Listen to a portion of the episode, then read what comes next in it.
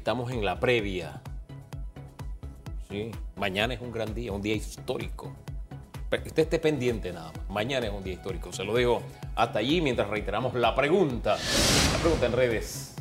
El expresidente Ricardo Martinelli solicitó una reunión a la Junta Directiva del CD para analizar y decidir la renovación del partido. ¿Cree usted que el exmandatario debe retomar las riendas de esta cúpula o debe seguir en manos de Rómulo Rux? Use el hashtag radiografía. Señor exalcalde, ¿Qué tal? está fit, muy bien. Su rostro delgado. Muy bien. Con- Bien peinado, qué sé yo. Sí, el blower Sobre todo, espectacular. peinado, sobre Mentira, todo. alcalde, usted se ve guapo así. No, no todos los hombres pueden cocobolearse. ¿Ah, sí? ¿Usted sabía eso? Para que sepa, la forma de la cabeza es, sumamente importante para esto. Sí, señor Hugo. no Usted yo no me lo imagino. Bueno, señor alcalde, ¿y usted qué Hugo. piensa? ¿Usted qué piensa? Sea Hugo, seria. Voy a ponerlo cocobolo en un Photoshop. ¿Usted qué piensa, Rómulo o Ricardo Martinelli? Para que usted mismo nos responda la pregunta de redes antes de empezar. ¿Con Yo- cuál de los dos le gustaría más yo trabajar? creo, creo yo que la respuesta es sencilla. Ajá. Yo diría que quien tenga el liderazgo. ¿Y quién tiene liderazgo? Evidentemente Ricardo Martinelli, eso se, se puede notar. Usted vio cuando Ricardo Martinelli salió de la cárcel, lo que pasó. Eh, eso no ocurre con Rómulo. Eh, yo creo que Rómulo tiene su- sus méritos y, y creo que lo correcto aquí sería que ambos se sentaran y negociaran por el bien del partido, que es un partido que todos sabemos que tiene las posibilidades de, de ganar las próximas elecciones eh, de aquí en cinco años.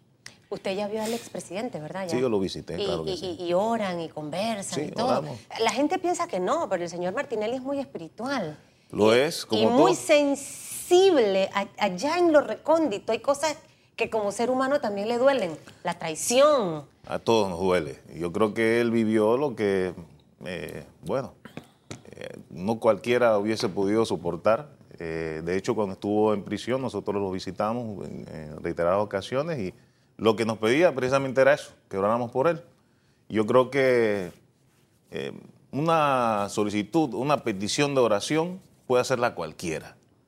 Esto, ahora que él salió, que tiene nuevas ah, ah, proyecciones y tiene esperanza, pues también está poniendo esas cosas en las manos de Dios y eh, él va a requerir que Dios le, dirija, que, su familia le respalde, porque ellos pasaron momentos muy difíciles, toda la familia, y yo creo que la unidad familiar, la búsqueda de Dios, yo creo que va a ser quien eh, incursione positivamente en la vida de él y de su familia. ¿no? Mire, e- en esa línea aquí siempre tenemos el debate. Le digo a Susan, no, no, yo oro por el que me dice cosas feas, el que no Claro. le caigo bien, que me dice lo que me diga, no hay problema, yo lo bendigo y oro por él.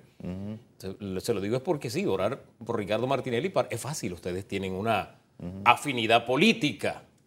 Lo difícil, que ahí es donde entramos a veces en la discusión, es cuando no hay afinidad política o están en polos opuestos. Y ayer Susan me dice, dice el pastor que le está orando por Carrasquilla. Yo le digo, qué bien, es cristiano, eso es- Claro, así es que debe ser. Y canta cuando Así levanto que- mis manos y todo. A Para... Carrasquilla. Sí, señor. A ver, Bueno, sí, eh, yo pienso que, mire, eh, Héctor Varela Carraquilla tiene una oportunidad en sus manos eh, que pues a- el pueblo de San Miguelito le dio la oportunidad de ser nuevamente alcalde y lo que ocurra positivo en San Miguelito nos beneficia a todos. Ahora yo creo que está equivocando, eh, si puedo entrar ya en el tema, Claro, no, no, no, vamos ya. al tema. Está, está equivocando un poco su, su estrategia. Siento que él piensa que enlodando la administración nuestra va a hacer resaltar la de él, cuando yo pienso que él debe enfocarse en trabajar como lo hicimos nosotros. Hace cinco años, cuando yo tomé la, la alcaldía, la encontré peor, o sea, diez veces, no, yo no estoy exagerando, no sé si ustedes- no sé si ustedes alguna vez fueron a la alcaldía de San Miguelito hace, Yo fui el lunes sea, y es horrible. o sea, mire, yo estuve no, ahí varias veces. Si tú lo observaste horrible ahora, tenías que haberlo visto hace cinco años atrás. Hay que mudarla. ¿No te, no estoy explicando? Entonces, nosotros asumimos el reto y mejoramos la administración. Y te lo puedo comprobar, porque esto, esto es otra cosa. Yo no vine aquí a hablar nada más. Yo vine a, da- a- a darles prueba de que lo que dice Héctor Valdés Carrasquilla referente a que los dejamos sin recursos, que no se pagaba la caja de seguro social. Ni las pensiones se pagaban, dice el no señor se Carraquilla. Bueno, eso es totalmente falso y te lo, puedo- te lo voy a probar hoy. Mira, yo traje aquí documentos, por ejemplo, de tesorería. Aquí hay un informe de tesorería que refleja ingresos que nosotros dejamos para que se pagaran las deudas de acreedores, caja de seguro 30 de social, junio. proyectos. 11.338.900. ¿Esto para qué era, alcalde? Esto era para, para que se pagaran 11 millones para que se pagaran Las cuotas. las, todos los proyectos municipales, para que se pagara la caja de seguro social, para que se pagaran las prestaciones, todos los gastos que se pudiesen pagar con eso. Además de eso, aquí están cuentas por cobrar eh, que pues también dejamos y que algunas de ellas, como no, no tú observas el, eh, donde está resaltado, fueron eh, tramitadas antes de nuestra salida. O sea, los cheques ya están para pagar. Hace Aquí- total de 234.444,11. Sí, además, si tú, si tú obser- observas mi celular, ahí hay alrededor de Gracias. 2 millones de dólares, casi 3 millones de dólares, que el mes, ¿qué fecha tiene eso ahí? Creo que es el Esto es 9 o 2 de... del 21, del 8, del 19. Aviso de pago. 21 de, de este mes se le trasladó, en ese caso, tres- de 30 y tanto mil, creo que es. 31.667. Hay otro más, si te vas atrás, hay otro informe Te busque que después ¿Qué encuentro otra dice? cosa ahí. Que se le trasladaron, pero estos son traslados solicitados por nuestra administración, 2 millones de dólares. 2.046.540 balboas que se Así es. depositaron o trasladaron el 2 de agosto del 2019. O sea, El MEF hizo este, este traslado a la cuenta única del Tesoro Nacional correspondiente al municipio de San Miguelito. es decir, estamos hablando de 11 millones que dejamos nosotros de nuestra administración, 2 millones y tanto que acaban de recibir, pero eso no se queda allí. Recuerde que cuando yo tomé la, la administración hace cinco años, no había ni siquiera bienes patrimoniales, o sea, no había no habían vehículos, no habían computadoras. Entonces, nosotros nos tocó comenzar de cero y adquirir todos esos bienes. Hoy, la alcaldía de San Miguelito, el, el alcalde está entrando con una alcaldía equipada. Tiene camiones de basura, tiene flota vehicular, carros de paquete nuevos, eh, tiene computadoras, tiene un sistema contable. Antes todo se hacía manual, ahora todo se hace eh, a través de un sistema. Eso cuesta. Eso eh, yo creo que el alcalde debe sentirse cómodo de recibir una alcaldía en mejores condiciones que cuando él Es decir, que usted sí le dejó dinero al actual Por supuesto.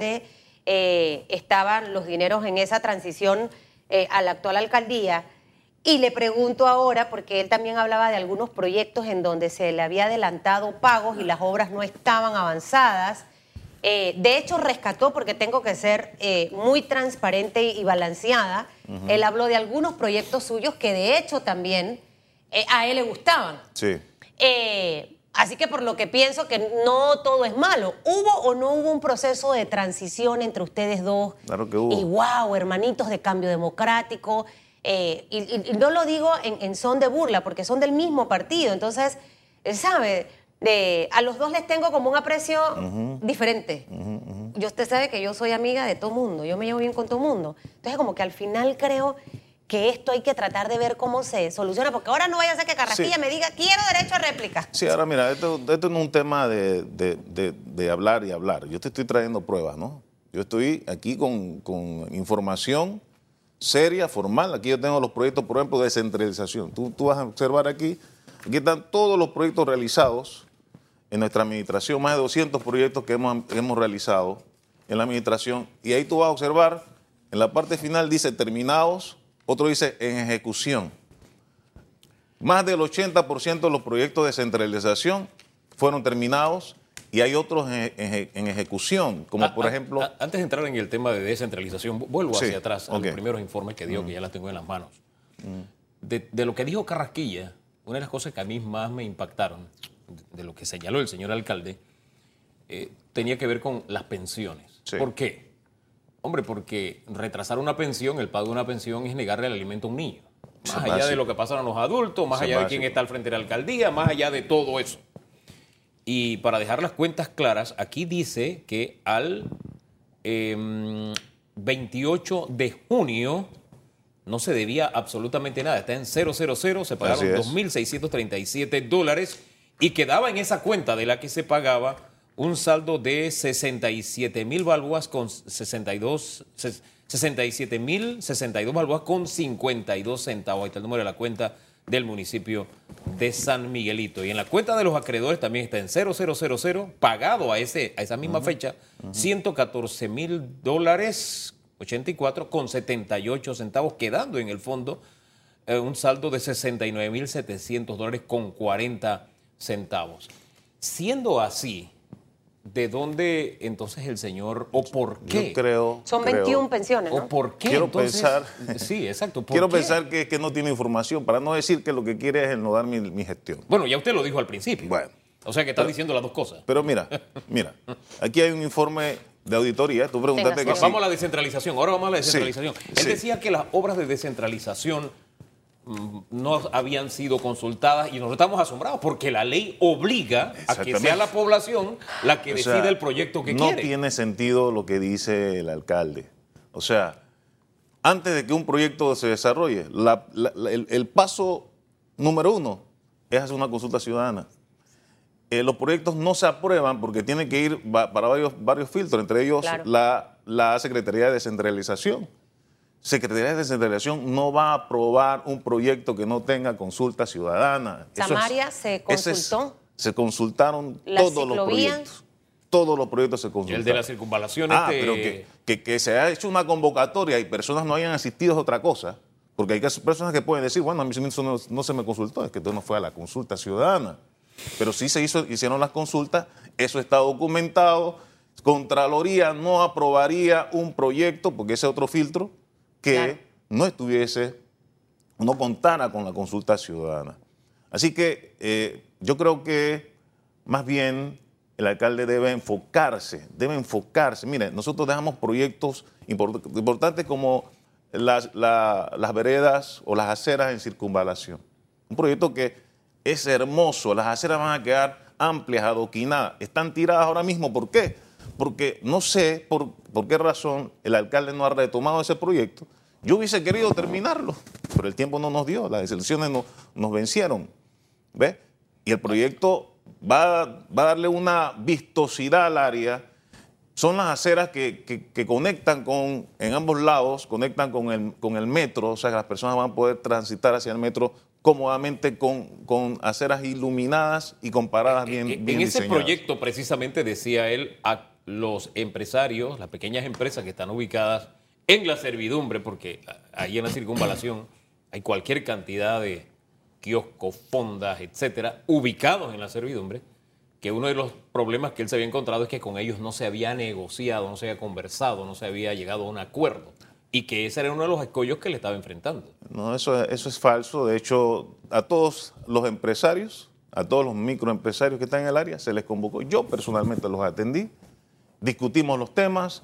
Ellos hicieron inclusive sugerencias que fueron aceptadas, fueron incorporadas al proyecto. De y hecho, están en el expediente. Esas están en el expediente. Tú hablaste de una ciclovía. Sí. Inicialmente el proyecto estaba, estaba diseñado como una ciclovía, pero por, por qué no está? Si tú observas el proyecto, no hay ciclovía. ¿Por qué? Le pregunto. Porque la propia comunidad nos dijo, alcalde, no queremos ciclovía, queremos solamente acera. O sea, Y por eso el proyecto no avanzó. No, por eso el proyecto se cambió de ciclovía a simplemente Ah, ah, acera. ah, Lo que trato de decirte es que es Sí tan hubo evidente, consulta. es tan evidente que hubo consulta que el mismo proyecto fue, fue cambiado por la solicitud que hace la comunidad. Bueno, y es que creo que en San Miguelito, más que tener una ciclovía, porque cuando yo me la imaginaba, yo decía una ciclovía en San Miguelito, es miércoles. que los panameños no vemos eso como una necesidad. Todavía, pero, todavía no pero forma aquí es que Pero esa es falta que de visión que tenemos. Hay otras tareas antes de eso, probablemente. O sea, nuestra, nuestro sistema vial no es el mejor ni el más. Sí, lo que pasa es que no podemos esperar, es mi punto de vista, no podemos esperar que eh, eh, estemos preparados para hacer las, condi- las condiciones, porque vamos a ir retrasados. Claro. O sea, ¿por qué tenemos acera, por qué tenemos Ojo. hoy día aceras pequeñas o no tenemos en algunos lugares aceras? porque en su momento el, el- quien tenía la responsabilidad no tuvo la visión Claro. de ver que íbamos a crecer. Pero hay que trabajar en equipo. Entonces yo tengo que tener de la mano, no importa si no es de mi partido político, y esto se lo digo al ministro de Obras Públicas de ahora, Sí, por claro. los representantes de corregimientos y alcaldes, no importa que no sean de mi partido, todo tiene que ir de la mano, porque es que somos dados a, primero vamos a la vía, después hago el puente. Cuando hago el puente me doy cuenta que la vía no, y entonces tengo que, entonces ahí es a esa eso me coordinación. refiero. Ahora, aquí usted tiene este libro grueso, señor alcalde, Así señor es. Mm. exalcalde, padre, si no Carrasquilla me lincha. este, donde está el tema De del de informe de la caja del Seguro Social. Entonces, aquí lo que veo, esto está pesado, pero bueno, vamos a tratar, es que está desde abril 2019 y está desde junio 2018 hasta abril. No. Y aquí Ve aparece atrás. recargos pagados 0000, Exacto. saldo 0000.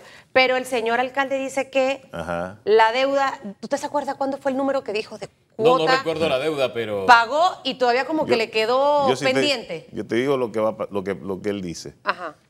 Primero, de resaltar, ese, ese informe que tiene es el informe que se le entregó en, en transición. ¿ah? Que ¿Usted ese- lo llegó a ver? Por supuesto. Face to de, face. de hecho, no, eh, con él no. Se le entregó al equipo de él. ¿Y por qué no se vieron? Porque él no quiso ir, no sé. no- no quería. Santo. El día que llegó, pues llegó y, y se, y se- Ok. se- se instaló. Pero el tema es que, si observas el libro, el informe está desde 2012. O sea, cuando nosotros entramos a la alcaldía, Agosto señor, 2012. señor Héctor Valdés Carrasquilla, nosotros pagamos la deuda de la Caja de Seguro Social que usted debía. Nosotros la pagamos. Entonces yo no entiendo cómo es posible que a estas alturas el, el alcalde se queje de que nosotros debíamos, según él, dos meses, cuando nosotros pagamos desde 2012. Ya recuerdo, dijo tres meses que se debía. O sea, señores, y, y Y meses de pensiones también. Observa, ese informe dice, todos los meses este alcalde pagó la caja de seguro, los, los- el descuento que se le hacía a los asegurados, se le pagaba a la caja de seguro social. Es decir, los funcionarios eran sujetos de crédito, los funcionarios podían ser atendidos en la caja de seguro social sin problema. Eso no ocurría antes. Y dígame algo, ¿no ha pensado, pastor? Mire, ustedes son los dos pastores. Yo estoy aquí rodeada de hombres de Dios. Yo soy muy orgullosa, demasiado. A mí me cuesta doblar la patita, ¿no? Me cuesta. Pero ustedes, al ser siervos de Dios, ¿no ha pensado en a lo mejor llamarlo, sentarse, mostrarle? A veces uno, yo nunca me confío de todo lo que mis funcionarios o trabajadores o colaboradores me muestran. Sí. ¿Me entiende? Porque a veces hay malas intenciones, eh, yo no sé si hay un interés contra mis políticos, en, en esto, o sea, no sé, estoy especulando cosas y creo que sería saludable, ¿sabe? También para que el alcalde se dedique a trabajar y, y usted allá en su firma de abogado, como aclarar esto, no Pero sé. es que no hay nada que aclarar, Susan. Ahí están los informes. Los informes se le entregaron en, en transición. Que él no Pero lo ¿y si se leído. sienta con él y le dice, es porque mira... tengo que sentarme con él, Susan. Ay, no, pero alcalde. Susan, espérate, no, espérate, espérate, espérate, espérate. Mira, ¿quién se, quién sentó conmigo? Cuando, cuando yo llegué a la alcaldía, el alcalde me entregó una llave. Eso fue todo lo que me entregó. Una llave me dijo, Gerald, y Dios está de testigo, me dijo, Gerald, aquí no vas a poder hacer nada porque aquí no hay plata. Así fueron, fueron, fueron sus palabras. Ya. Y nosotros Bueno, el enfrentamos... escenario era diferente, él se iba para la asamblea, ¿no? Nosotros enfrentamos el reto con responsabilidad, pagamos, óigame bien, pagamos la deuda histórica, Susan. Es una deuda solamente de, de 10, 15, de 15 años, una deuda- una deuda histórica con la Caja de Seguro Social. Por primera vez en nuestra administración eh, estábamos paz y salvo, la alcaldía de San Miguelito, paz y salvo, con la Caja de Seguro Social. Por primera, usted puede ir a la, a Caja de Seguro Social y preguntar. Pregunta a los funcionarios municipales, nuestra prioridad, número uno. Por eso la, la pregunta que hace Hugo, por supuesto que me siento identificado porque nuestra prioridad era el funcionario. Nosotros no podíamos permitir que los ingresos llegaran y que no se les pagara sus salarios, que no se pagara la cuota de seguro social porque afectábamos eh, a esa gente humilde. Y ellos, usted va a la alcaldía, lo pregunta y se lo van a decir. El alcalde cumplió con, con nosotros como funcionarios. Nuestra segunda prioridad, ¿cuál era? Las juntas comunales, que hoy, que es otra información que es importante que sepan, antes la administración anterior de Carrasquilla le daba solo 17 mil dólares mensuales y a veces Y en gran parte de, las- de las ocasiones no se le daba el dinero porque dice que no había dinero. Pero que nos- nosotros qué hicimos? Aumentamos ese monto a 24 mil, casi 24 mil dólares. Todos los meses se les entregó, sin excepción. Usted puede preguntar a los representantes que se reeligieron si alguna vez nosotros dejamos de pagar las partidas a las juntas comunales. Eso habla de una administración eh, seria y responsable y que ahora me parece a mí un, una, no sé, no quiero usar palabras hirientes porque no es mi estilo, pero me parece un desatino del alcalde que, que- argumente cosas que no puede ni siquiera sustentar, que ni siquiera puede sustentar. Entonces, eh, yo lo, que, lo único que pido es al alcalde haga su parte, su trabajo. Nosotros hicimos lo nuestro. Yo no, usted no me vio a mí en los medios lloriqueando. Él está lloriqueando. Yo no, lo- yo no, usted no me vio a mí. Mira, el alcalde, el primer día de, de- de la entrevista, entró a la alcaldía y dice, se llevaron mi escri- me dejaron sin escritorio, como una cosa, como una tragedia. ¿Y había o no había escritorio? Dice, cuando yo llegué no había nada, no Pero había usted ni se llevó el computadora. escritorio, ¿no? Y- El escritorio era mío. Personal. Era mío personal, porque no había. Así que yo tuve que conseguir mi propio escritorio. Entonces, como que quiera también que le mi, mi escritorio. O sea, compre su escritorio, señor alcalde. Usted va, usted tiene la oportunidad de, mejorar su condición. Ahora, repito, nosotros estamos dejando una administración mucho mejor abastecida que la que él nos dejó. Y usted también usted están viendo los números. Él dice que, que los ingresos municipales no, no- no- no se incrementaron nada. Nuevamente es falso. Antes ellos recaudaban 6 millones de dólares. Nosotros recaudamos 16 millones de dólares. Vamos a, hacer un alto ahí porque ya el tiempo se nos vino encima. A mí solamente me queda una, una breve reflexión y la hago. Después de escuchar las dos partes. Y es que si no había dinero, ¿cómo pudo de inmediato pagar las cuentas? Solo lo dejo ahí como un interrogante. Y creo que el espacio para sentarse y conversar siempre debe estar abierto porque Sí. al final San Miguelito es un ah, distrito de muchas necesidades y todos sus líderes deben empujar en la misma dirección. Así que el llamado de Susan de sentarse, conversar y Sí, limar mira, la yo no tengo, no tengo problema. siempre Yo no tengo problema en conversar. O sea, mm, yo no creo que él quiera. No, no sé si él ¿Usted me, usted porque me permite, usted me permite hacer algo? Sí, sí, sí, sí. Usted me permite, yo nunca invito a ningún hombre a comer. Yo los voy a va, va invitar a ser la excepción. No, con a los mucho gusto. dos. Sí, ¿Usted iría? con mucho gusto. Alcalde, exalcalde, perdón, Dios, Carrasquilla no me mate. Voy a hacerle la invitación a usted y voy a hacerle la invitación a nuestro alcalde Carrasquilla. Vamos a solucionar esto. Este país tiene que crecer. Yo soy de San Miguelito. Yo quiero ver mi, mi distrito que crezca. Eh, y principalmente las áreas que, que menos tienen. Y creo que Aparte, aparte, es el mensaje correcto y es. eh, le llevamos todo esto. ¿eh? sí, Ven acá. ta- también es el mensaje de reconciliación Ellos que nosotros predicamos a propósito, Pastor. Y este país está necesitando eso: entendimiento, reconciliación, que todos caminemos en la misma dirección. Así que bienvenida de a esa acuerdo, aceptación. Bienvenida a esa aceptación de su parte. Esperemos Y- que Carraquilla también lo haga. Y yo solamente le exhorto, yo, yo quiero muy humildemente, primero felicitarlo, porque qui- quiero decirle algo, ¿ah? Eh, si hay algo que yo tengo que reconocer de todo Valdés Carrasquilla es que es buen político. El tipo es buen político. Y es trabajador. Y es trabajador. un hombre trabajador. Pero, sí. pero, pero ha demostrado ser muy mal, y yo tengo que decirlo, perdóneme, ha demostrado ser muy mal administrador. Y eh, un alcalde es un administrador principalmente. Bueno, de pronto Entonces, usted le que- ayuda a administrar mejor después Yo del lo que quiero, yo lo Al que quiero es exhortarlo más bien, más bien, y si quiere que nosotros lo apoyemos con mucho gusto. Eso sería Bueno, fabuloso. mucho eso sería gusto. excelente. Y, y- ¿Qué mensaje? ¿Qué y- mensaje a la población para que sepa? Yo no sé si tenga la humildad para recibir nuestro apoyo, pero, pero con mucho gusto nosotros eh, nos, nos- nos ofrecemos para colaborarle y exhortarle a que trabaje, o sea, trabaje. Nosotros lo hicimos, yo, no, yo nunca estuve ni una, ni una ah, inadversión, eh, ni me opuse en ningún momento a trabajar cuando a mí se me, se me dio la responsabilidad de dirigir la alcaldía de San Vamos a esperar a ver cómo se desarrolla entonces esta Sin invitación. llorar, este encuentro. sin quejarnos. Vamos Yo voy a este ser el cupido, pero Sí. de la paz. Para que se acabe el llanto entonces. Señor. Gerald Gumberbatch, gracias. Mire, por aquí quisiera arrancar con la experta abogada tributaria. Mire, el tema tributario, eso no es para cualquiera, Hugo. Es como que usted me ponga a mí a hacerle la declaración de renta, usted va a arruinar, ¿no? qué lío. Entonces uno tiene que buscar a la gente apropiada. para esto. ¿Esto qué significa? ¿Cómo me lo, me lo, me lo ingiero para poder digerirlo en mi, en mi cuerpo y que en realidad me explique un poquito cómo esto va a poner la plata en la calle? Buenos días, licenciada. Buenos días, Susan, y buenos días a toda la teleaudiencia. Bueno, en efecto, eh, desde inclusive antes de que terminara el gobierno, recordaremos que en la última moratoria del impuesto de inmuebles se había pedido una moratoria general y que el gobierno anterior la rechazó.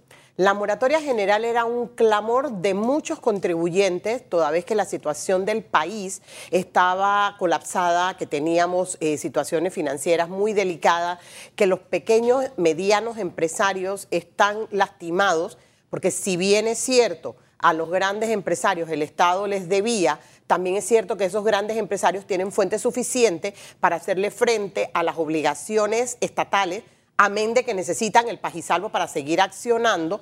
Eh, a su vez, cuando tú tienes que pagar planilla, seguro social y Estado, lo que dejas por fuera son los pequeños proveedores. Entonces, eh, en efecto, dominó todo este otro segmento eh, indirecto, estaba moroso. Y hay gente con morosidades bastante grandes. Pero además de todo eso, se han dado en los últimos años tantos cambios tributarios por ejemplo, en el periodo del de, eh, señor Cucalón se implementó un nuevo formulario para cruzar información entre compañías y la norma se lanza en un, en un decreto, en una ley, pero como no hay divulgación, la gente no sabe que tiene que cumplir con esa norma. Entonces tú dices, no, eso es para los grandes empresarios y no me toca a mí. Pero aquí en Panamá hay gente que no es un gran empresario, pero tiene un activo que vale 3 millones de dólares y estaba obligado a hacer ese formulario la no presentación de ese formulario te costaba mil dólares. Cada mes que no lo presentas son mil dólares. Un pequeño eh, contribuyente o un mediano contribuyente con un activo que si bien es cierto, hoy lo valoraron en 3 millones de dólares, pero no fue su valor de adquisición y que está en su balance, al no presentar 12 formularios debe, 12 mil dólares de multa, amén de los impuestos que debe. Y ahorita mismo eso lo debe. Eso, y hay personas que deben 24 mil dólares. o sea, eh, eh, todas estas hechos llevaban a la solicitud de una moratoria general, a lo que el gobierno dijo no porque es un sacrificio que no podemos. Al entrar el gobierno, la expectativa de todos los panameños es se requiere una moratoria general, no solo de inmueble, y hablemos, separémosla porque el inmueble es un caso muy particular. Hablemos de una moratoria general. Y en esa solicitud de esa moratoria general lanza la diputada Zulay Rodríguez en, una de sus primeras entrevistas una solicitud de moratoria. Y todo el mundo empieza, en los ánimos a efervecerse, que rico viene una moratoria, nos vamos a poner al día y demás. Luego, posteriormente, en efecto, el diputado Hernán Delgado presenta una solicitud de moratoria que la circunscribe al tema de las tasas únicas, que ya habían pasado por la moratoria de la ley 49, en donde se permitía que la gente pusiera al día sus, tasas únicas eh, y que algunos se acogieron a eso, pero otras empresas ni siquiera se enteraron de lo que estaba pasando. Hay un tema de divulgación y luego viene el diputado Herrera eh, y también lanza una solicitud de moratoria. Y quiero señalarte que las tres, tres solicitudes. Tres, pero, pero en paralelo, vamos a, vamos a decir al inicio de la gestión de gobierno, una vez sale el diputado Melchor Herrera, otro diputado también apellido Herrera, eh, a la palestra como diputado eh, designado ya, ya oficial. El diputado Melchor Herrera eh, es contador público autorizado, una persona con una gran experiencia en los temas tributarios, miembro del Instituto Panameño de Tributaristas, del cual nosotros formamos parte Tuvimos un acercamiento con él y le dijimos, es un momento bueno para revisar distintos proyectos que mejoren la administración tributaria. Y dentro de la conversación preliminar, antes de que él tomara posesión, él nos dijo, es un compromiso, vamos a trabajar en qué cosas se pueden hacer. Y él, una vez toma posesión como diputado, eh, convoca a un grupo de profesionales, todos vinculados al tema tributario, todos personas que manejamos el día a día del ministerio, que vemos los problemas, que vemos las situaciones de nuestros clientes, para redactar un documento y se presenta el último documento que fue acogido el lunes como amnistía tributaria. ¿Ese documento ah. fue presentado por el gobierno o eh, No, por el diputado, eh, por el diputado eh, Melchor Herrera y él, en su discurso de presentación, eh, antes del acogimiento, eh, del prohijamiento, él dice eh, que fue consensuado. Y en efecto, nosotros partimos de un documento redactado profesionalmente, mirando todas las aristas y todas las situaciones, viendo las leyes buenas de moratoria que habían existido en gobiernos anteriores y las leyes eh, y las últimas leyes para subsanar los errores que no se habían subsanado en el tapete. ¿Qué diferencia, disculpe, no sé si sea un asunto semántico nada más o es más profundo, hay entre una moratoria y una amnistía tributaria? eh, sí, eh, eh, hablando etimológicamente la palabra que, que fue eh, la razón de llamarla nosotros amnistía, son iguales, son Ah, moratorias. sí. Pero ¿por qué la llamamos amnistía? Porque nos vamos un poquito más al derecho tributario internacional.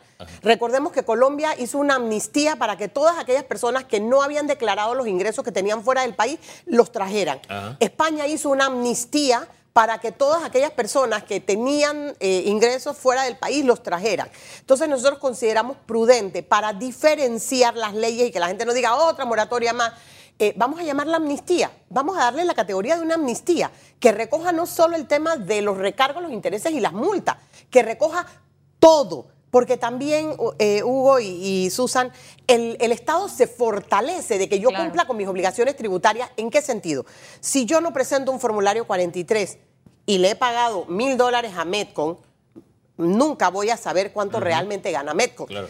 Estos cruces de información, estos formularios no presentados, estas declaraciones omisas que la gente deja de presentarlas porque te cuestan 500 dólares si eres jurídico o 100 dólares si eres persona natural, generan o redundan en beneficios para el Estado no solo en la recaudación, sino en la, en el, en la información que de ellas se obtiene para que todas aquellas personas que tratan de pasar agachadas cumplan con su obligación Dígame una tributaria. cosa, ¿cómo alguien que nos está escuchando y que sé que estos temas a lo mejor dice, ¿de qué estar hablando la licenciada Luna? Estoy enredado. Primero puede saber, porque hay personas que yo subcontrato personas y vienen con su factura. Ajá. Tienen que tener un formulario de inscripción y todo lo demás, pero son personas naturales que no, no declaran. ¿Cómo una persona natural, pero que ofrece servicios, o una pequeñita empresa de qué sé yo, qué le puedo decir, eh, eh, fonda, no sé, estoy hablando de, de varios, de varios temas, puede saber, ¿será que yo debo? ¿Será que yo nunca me llené ese formulario que vale mil dólares allá por vamos. mes? Y hacia allá vamos. La gente va al, al MISI y saca una mm, licencia comercial o, o- o un aviso de operaciones Aviso de operación. y comienza a vender comidas. Pero no sabe que la información que, que al sacar ese aviso de operaciones se le generó un impuesto municipal y también un impuesto de renta. En el momento en que el MISI eh, pasa información a la DGI, yo capturo esa información si, si estoy en la posición del, de DGI y, y empiezo a buscar a esas personas que no declararon. Ustedes recordarán que a inicios de, o, a, o a los primeros días del gobierno salieron unos comunicados en el periódico, algunos con cantidades muy pequeñitas, pero que hablaban de gente que estaba morosa. Sí. Esto es producto de los cruces de información. ¿Y qué sucede? Si el Estado no sabe dónde localizarme, me va a hacer un alcance de oficio, va a considerar como ingresos todo lo que todo el mundo te reportó, pero sin gastos. Y toda actividad tiene ingresos y gastos. gastos, Claro. Entonces ya tienes un alcance, ya tienes que entrar con abogado. Un día te sorprende de que te declararon ingresos, el Estado te hizo un alcance, te publicó, tú no lees periódicos, no te enteraste, pero mañana vas a vender tu carrito y estás secuestrado en el municipio porque el Estado mandó secuestros a todas las cuentas bancarias y a todos lados. O vas a retirar una platita en el banco y te encuentras con que su cuenta está secuestrada porque usted le debe al Estado. ¿no? Porque es la reacción inmediata después de la publicación. Entonces, eh, esta, esta ley o esta propuesta nuestra del grupo que trabajó esta propuesta llamada amnistía era llevando a la gente y nos comprometimos con el MEF a mm, divulgarlo, porque sabemos que el MEF no tiene cuerpo suficiente para la divulgación. Si tenemos que ir al MEF a entrenar al personal, lo vamos a hacer. Si tenemos que ir a las instituciones, eh, a todos los medios de comunicación y, tele- y- y radio, a explicar quiénes son obligados tributarios, quiénes y cómo, porque a veces es muy sencillo hacer una declaración y cumplir. A- Ahora bien, ¿en qué estatus se encuentra esta propuesta? ¿Dónde Bien. está y qué le resta para convertirse ya Tres de en ellas, parte la- del ordenamiento? las tres primeras ya, fuera- ya habían sido prohijadas, así que estaban para entrar al primer debate. La amnistía fue prohijada el lunes, debe pasar también al primer debate. No hay fecha todavía, pero es urgente, Hugo, es urgente porque, como les digo, con contempla términos y tiempos y la gente está a la espera de esto y no paga los impuestos. Pero sobre ¿Qué todo... tiempo? ¿Este eh, año, 2020? eh, la idea era darle un plazo de seis meses a partir de la promulgación. En las conversaciones que tuvimos con el MEF, el MEF sostiene que ellos eh, no deben pasar de un periodo a otro y que ellos podrían hasta el 31 de diciembre para el pago global, pero sin embargo que puede solicitar arreglo de pago dentro del mismo periodo de moratoria, Claro. extensivo hasta un periodo superior. Pero lo importante es que nosotros nos tomamos el trabajo de analizar todas las propuestas. Y este es un llamado desde tu programa a todos los diputados. Recojamos en un solo documento, porque en la redacción del primer documento de la diputada Zulay Rodríguez diera la impresión por la redacción, y si bien es cierto esto después pasa a comisión y estilo, pero de lo que no quede claro en la norma es sujeto a confusión en el ministerio y por esa razón los problemas que se suscitan Claro. luego para el ejercicio. Un llamado a que revisen, porque en el, en el, primer, en el primer proyecto presentado pareciera que solo se está dando un plazo para pagar los intereses y los recargos. Y que no se están eliminando. No, se, no, no es el- la redacción de la norma es confusa. Y debe eliminarse. En el proyecto de Hernán Delgado es solo tasa única y la rehabilitación y activación de las tasas únicas. Y en el del diputado eh, Herrera, Junior Herrera, pareciera ser que él lo que hace es borrón y cuenta nueva. Regresemos al 14 y borremos todas las deudas, incluyendo las multas generadas en el 14. Junior Herrera, ¿de qué partido es? Eh, no sé, no te sé decir. Pero lo que sí te ¿Usted puedo sabe? decir es que en el, en el redactado... Él fue CD, Ajá. también fue PRD, así que no Creo. sé. No, lo digo porque al final son tres propuestas de tres partidos distintos. Correcto. En el redactado por el, el- el diputado Melchor Herrera, quien es del equipo del, del gobierno. eh, Ese es otro diputado. Que es el cuarto, que es El la cuarto, nuestra, que la nosotros estamos llamando amnistía. Hemos recogido en redacción con calidad, diciendo se condonan los intereses, recargos y multas, no así el nominal. Queda muy claro. Y tampoco tiene efectos eh, de que si a mí se me generó una multa en el año eh, 2014 y yo no la he pagado, eso no puede entrar en una moratoria. Debe entrar la- las multas que se generarían las presentaciones tardías, las que voy a hacer hoy, pero no las multas que ya están en el sistema. ¿Hay algún teléfono, la página de la DGI, donde las personas que están escuchando y que a lo mejor, mire, la gente aquí sacaba, sacaba declaración de renta para comprar carro, Correcto. sacaba declaración de renta para comprar casa, Para sacar la visa. porque era un requisito, un requisito fundamental de los bancos y la embajada de los Estados Unidos. No tenían ningún tipo de negocio, entonces cuando iban al Ministerio de Economía y Finanzas se dan cuenta de todo lo que debían por ese mal manejo. ¿Cómo, cómo se pueden dar cuenta que en realidad están morosos y que mañana o pasado su auto, su casa, sus cuentas pueden estar Sí. secuestradas? Para ver si estás moroso o no, tienes que sacar un NIT, tienes que ir a la Dirección General de Ingreso y tener un NIT para persona natural. Y hago énfasis porque como la moratoria también incluye inmueble, la gente asume que porque tengo un NIT de persona natural, ese es mi NIT de, de inmueble. No. La persona natural tiene un NIT, el inmueble tiene un NIT, la persona jurídica tiene otro NIT distinto. Y hay que revisar los estados de cuenta. Si, si no tengo computadora, por lo menos pedirle a la DGI que busquen bajo mi cédula si tengo algún, algún, alguna deuda para poder acogerme a la moratoria. Mira, yo casi me atrevo a decir que esta será de las últimas moratorias que se hagan y el gobierno ha venido diciendo porque una moratoria involucra sacrificio. Sí. Ahora, el mayor sacrificio es que siga la deuda y no Por se cobre, supuesto, y que no se cobre Y el nunca. impacto negativo para el propio ciudadano. Porque la supuesto. plata no Pero- se mueva. Sí, pero a propósito de impacto, ¿cómo se beneficiaría la economía que en este momento está necesitando más? Hugo, muy sencillo. Eh, una vez arranque la moratoria, si tú tienes una deuda que en nominal son 30 mil dólares, en intereses y recargos te suma otros 20, estamos hablando de 50 mil dólares. Si tú vas a la DGI a hacer un arreglo de pago, tienes que llegar con el 40% de los 50 mil dólares. Si yo me voy a una moratoria y yo puedo conseguir 20 mil ya, yo pago los 20 mil, impacto mi deuda de 30 a 10 y baja, porque se me están condonando intereses y recargos, y baja mi deuda solo a 10. Esos últimos 10 que no alcancé a completar si tienen intereses y recargos. Claro. Pero he bajado mi situación y a lo mejor sobre los 10 puedo todavía hacer un arreglo de pago. Va a entrar un volumen de dinero inmediato, que es lo que la persona puede conseguir inmediatamente Pero Estado. para hablar. Claro, entra al Estado al y Estado, eso es dinero y eso es recaudación que de otra manera yo estoy agachadito esperando que me, que me, que me secuestren o que me busquen. No, Eh, a pesar de que me llamen 200 veces, yo no puedo enfrentar una deuda de 50 mil, pero de repente sí puedo enfrentar una deuda de 30 o de 20.